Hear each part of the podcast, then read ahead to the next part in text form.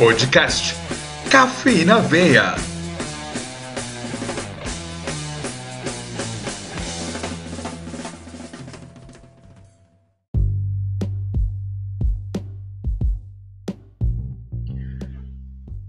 Olá, ouvintes! Aqui quem fala é Daniel Ayala, começando mais um Cafeína Veia.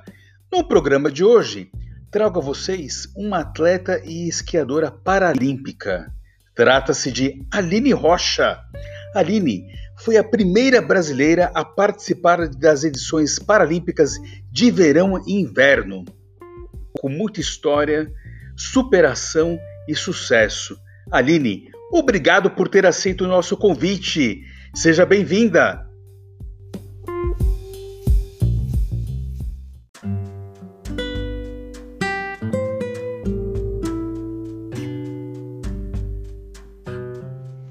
Olá, olá, galera que está ouvindo Cafeína Veia. Muito obrigada, Daniel, pelo convite, em poder estar aqui falando um pouquinho mais sobre a minha carreira esportiva e também divulgando o esporte adaptado, que é algo que é muito importante para nós. Bom, eu vou contar um, um, brevemente um pouquinho da minha história. Meu nome é Aline Rocha, eu tenho 29 anos, eu moro em São Caetano do Sul, São Paulo. Eu sou atleta de corrida em cadeira de rodas e de esqui cross country. Sim, eu faço esportes de neve, sendo que eu sou de um país que não tem neve. Mas como tudo isso começou, é, com 15 anos de idade, no ano de 2006, eu sofri um acidente de carro. É, eu morava em Santa Catarina na época. Eu estava em uma viagem junto com a minha família, com a minha mãe e o meu irmão, e a gente sofreu um acidente de carro. É, eu estava usando cinto de segurança, a gente teve uma colisão frontal em uma ultrapassagem eu tive uma lesão na minha coluna, na terceira vértebra lombar, então eu fiquei paraplégica. E não, eu não gostava de esportes nessa época, em toda a minha infância, adolescência, eu detestava tudo que tivesse a ver com atividade física. E foram só depois de quatro anos que eu conheci um jogador de basquete em cadeira de rodas e era de uma cidade vizinha, em Joaçaba. Eu morava em Campos Novos, Santa Catarina.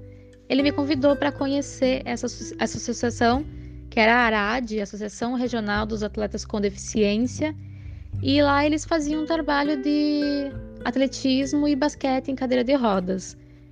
Eu fui participar, resolvi participar, estava com 19 anos, mas só para conhecer, sem o intuito de me tornar uma atleta profissional. Chegando lá, eu participei de, de um treinamento de basquete, mas não, não me identifiquei muito. E lá eu conheci o Fernando Orso, que era o técnico, um dos técnicos de atletismo e de basquete, e ele resolveu me colocar na corrida. E foi, foi muito rápido todo esse processo. No início eu fiquei bastante resistente, disse, tô ficando maluco, eu começar a correr, eu que não pratico atividade física nenhuma. E ele me convenceu em menos de três meses eu já estava participando da minha primeira competição, que foram o Parajás, os Jogos Regionais é, para Pessoas com Deficiência. E nessa, nessa competição eu não tinha uma cadeira específica de corrida, eu corri com uma cadeira de, de basquete e eu corri 100, 200, 400 metros. E eu conquistei três medalhas de bronze. E o fato de ter pego essas medalhas é, fez eu ver o esporte de uma maneira totalmente diferente. Eu percebi que, independente da minha deficiência, eu poderia fazer alguma coisa de boa, eu poderia ser uma pessoa de sucesso. E aí eu me apaixonei pelo esporte. Foi amor à primeira competição. e resolvi continuar. Isso foi em 2010. Em 2011, a associação que eu fazia parte já conseguiu comprar um equipamento esportivo mais adequado, específico para a corrida. Então, na mesma competição, no mesmo Parajasque do ano seguinte, eu já conquistei duas medalhas de ouro. E aí a evolução foi bem rápida. No ano seguinte, 2012, eu já estava participando das etapas regionais, consegui índice para a etapa nacional. Em 2012, participei da etapa nacional pela primeira vez e já entrei em terceiro lugar no ranking nacional. Aí a gente começou a, a pensar mais alto, em ter o desejo, o sonho de um dia participar de Jogos Paralímpicos. Então, no ano de 2014, eu, come... eu investi em um equipamento importado e me mudei para São Caetano do Sul, São Paulo, que é onde eu moro hoje, para treinar mais adequadamente. Aqui treinava a seleção brasileira de atletismo, então eu teria uma estrutura maior de treinamento. Eu já comecei também a fazer provas de rua. 2014 também foi o ano que eu corri pela primeira vez uma maratona. É, eu corri também provas longas. Antes eu fazia só 100, 200, 400 metros. Eu comecei a fazer 800, 1500, 5000. Bati o recorde brasileiro dessas distâncias. Então a gente começou a perceber que a gente poderia sim chegar nos Jogos do Rio 2016.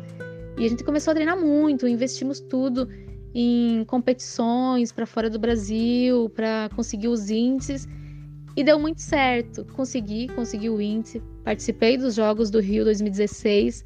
Foi um espetáculo maravilhoso, uma experiência incrível poder representar o meu país, vestir as cores da minha bandeira. Passando os Jogos do Rio, é, o Fernando veio com uma ideia diferente. Ele disse: Ah, quem sabe a gente poderia fazer alguma coisa mais. É, uma coisa diferente, divertida, que ninguém faz e surgiu a ideia de fazer esporte de neve. Então a gente entrou em contato com a Confederação Brasileira de Desporto na Neve, demonstramos o nosso interesse, eles se interessaram muito porque não tinha mulheres praticando esporte de neve. E, e isso foi depois dos Jogos do Rio, foi em outubro de 2016. Em dezembro, eu já estava viajando para a neve pela primeira vez. Foram, foi a confederação que marcou minha viagem, bancou é, meu equipamento esportivo, roupas, tudo. Eu fui para Suécia, fiquei 15 dias treinando e foi também assim como a corrida foi um processo muito rápido, porque em 2018 já, é, já seriam os Jogos Paralímpicos de Inverno. Então, a minha primeira contato com a neve foi em dezembro de 2016.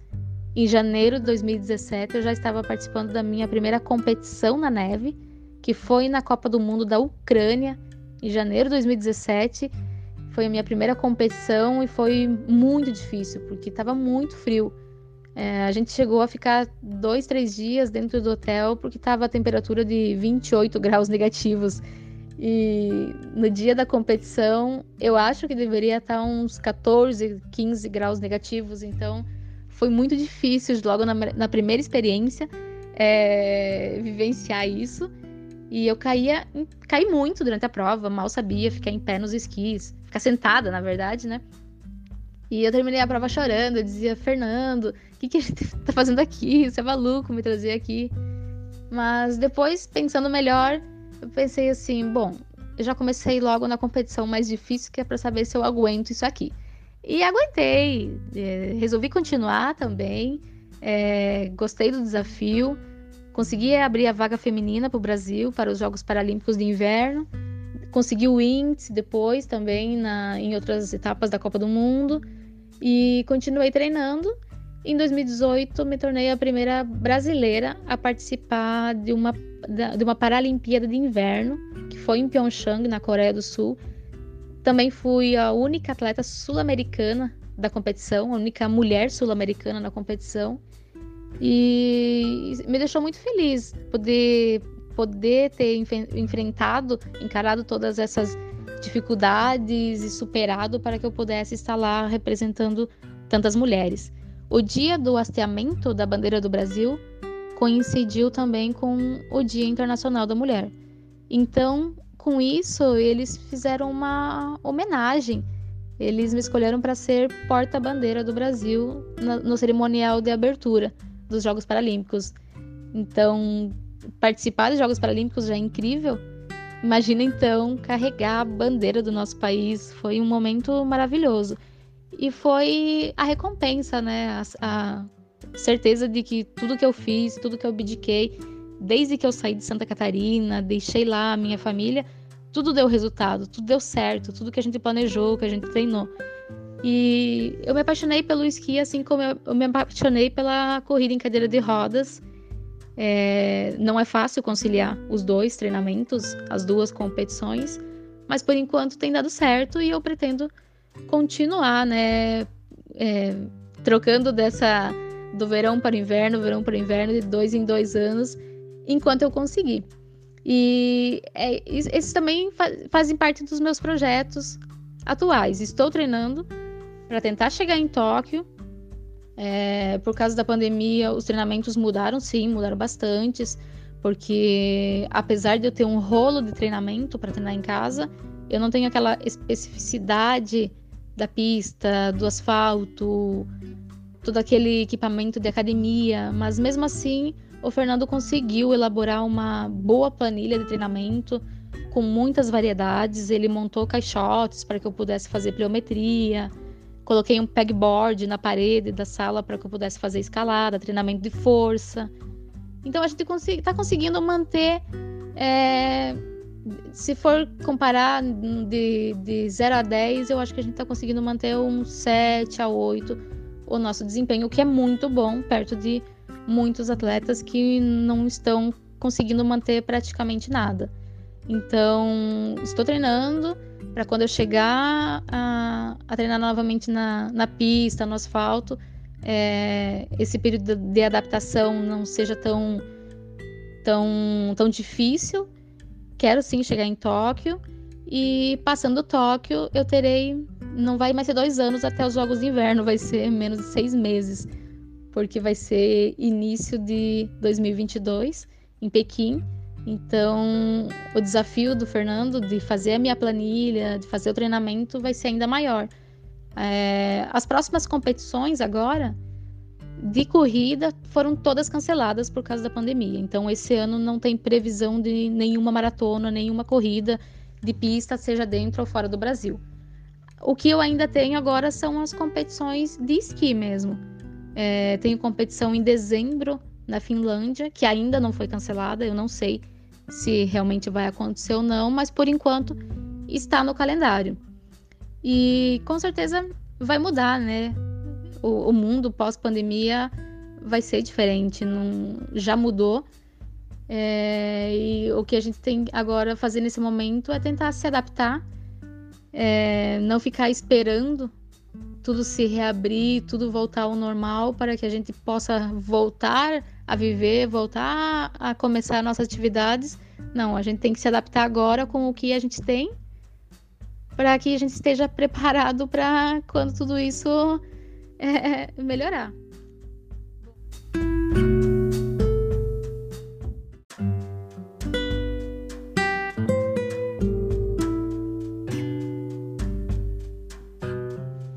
antes de, de tudo fechar, eu estava treinando no Centro Paralímpico Brasileiro, que fica na Imigrantes, e agora ele está começando a voltar aos poucos. A princípio, só alguns atletas que já são medalhistas paralímpicos, mundiais, estão indo treinar lá.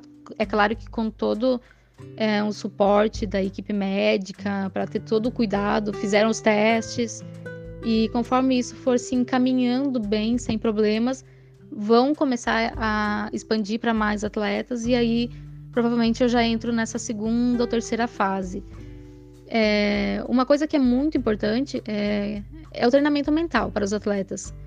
É, a gente é acostumado a estar em grandes competições com muita gente, muitas pessoas ao redor, e estar em um ambiente fechado pode ser um problema muito sério para muitos atletas. Então, o treinamento mental, em saber lidar com, com essa situação, com ansiedade, não ficar preocupado com o quanto eu vou perder de desempenho, de musculatura, é, ficar mais focado no dia a dia, no que eu estou fazendo mesmo dentro de casa, com o que eu tenho. Essa parte é muito importante e é o que vai fazer muita diferença para que os atletas se mantenham motivados durante esse período.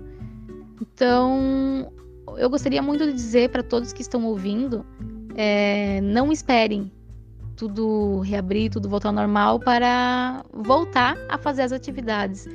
É, mesmo readaptando, mesmo em casa, é possível sim fazer. Eu encontrei muitas alternativas de continuar minhas atividades, de manter um bom desempenho, porque eu quero muito chegar lá, chegar em Tóquio, chegar em Pequim, brigando de igual para igual. Então, é isso que eu digo para vocês. Não esperem é, a oportunidade de cair do céu. Faça a sua oportunidade, se readapte, se reinvente. É, faça hoje o seu melhor com o que você tem, porque aí você vai sair na frente. Bom, é isso que eu tinha para dizer. Eu espero que tenham gostado, é, compartilhar um pouquinho da, da minha história, das minhas expectativas. E eu torço para que tudo dê certo, que a gente consiga passar logo e passar bem por toda essa situação que estamos vivendo hoje e que nós, atletas, possamos é, retomar, é, manter e retomar os nossos treinamentos, as nossas competições com bons resultados. Bom, muito obrigada a todos e tenham uma ótima semana.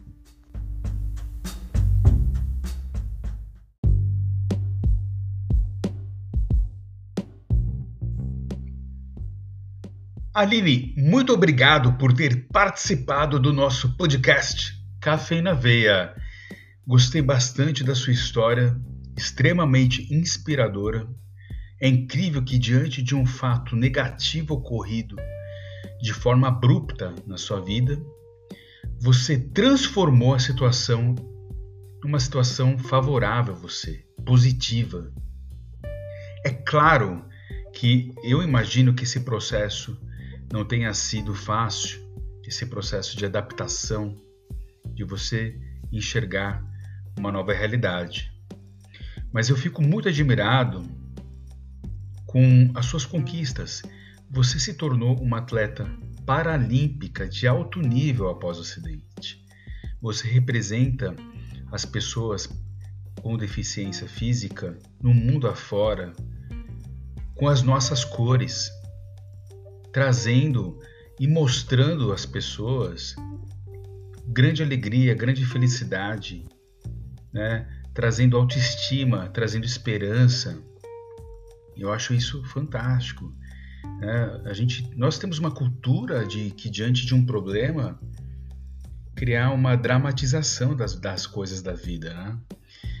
E vendo e te conhecendo, né? sabendo do, da sua trajetória, essa dramatização da nossa rotina, que é um pouco cultural, é um pouco hábito do ser humano, né? É pegar problemas e abraçar problemas e sustentar problemas, ou se esconder com, diante dos problemas, ou usar os problemas como desculpa é, relacionada ao, ao insucesso de algo, né? Transformar isso em algo positivo é um desafio, mas é, você traz essa possibilidade para nós, esse, esse processo de reflexão. Né? O Fernando Orso, seu companheiro, é, desde o início, trazendo para você novos desafios, novas ideias, articulando treinos, também tem uma grande responsabilidade nessa virada que você fez na sua vida, ainda que com limitações iniciais. Tá? E você é uma vitoriosa porque nós estamos falando de uma atleta brasileira, tá? onde deveria receber ainda mais valorização. O atleta paralímpico necessita de mais valorização. Tá? E você também, uh, por ser portadora de uma deficiência física, você é uma grande é, vitoriosa no sentido de que o estatuto da pessoa com deficiência ele é maravilhoso na teoria. Na prática, há várias falhas, há várias lacunas na prática. Né? Então você é uma vitoriosa porque todo e qualquer deficiente físico brasileiro né, que tem ali o estatuto da pessoa com deficiência a seu favor, mas que em, em vários lugares não é cumprido, esse deficiente físico ele é vitorioso, porque ele vive com um estatuto maravilhoso na teoria e em vários lugares você não vê os direitos serem honrados, mas ele sobrevive, mas ele vai para cima. E ele dá aula de superação é vitorioso, sim. Tá? Então, parabéns pela sua trajetória. Você vai longe, é uma jovem, tem o apoio de uma pessoa também fantástica, que é o Fernando. Então, assim, vocês vão decolar é, cada vez mais. Parabenizo muito a história de vida que você nos trouxe. Sua transpiração nos inspira. Obrigado, Aline. Café na Veia fica por aqui. Forte abraço a todos os ouvintes.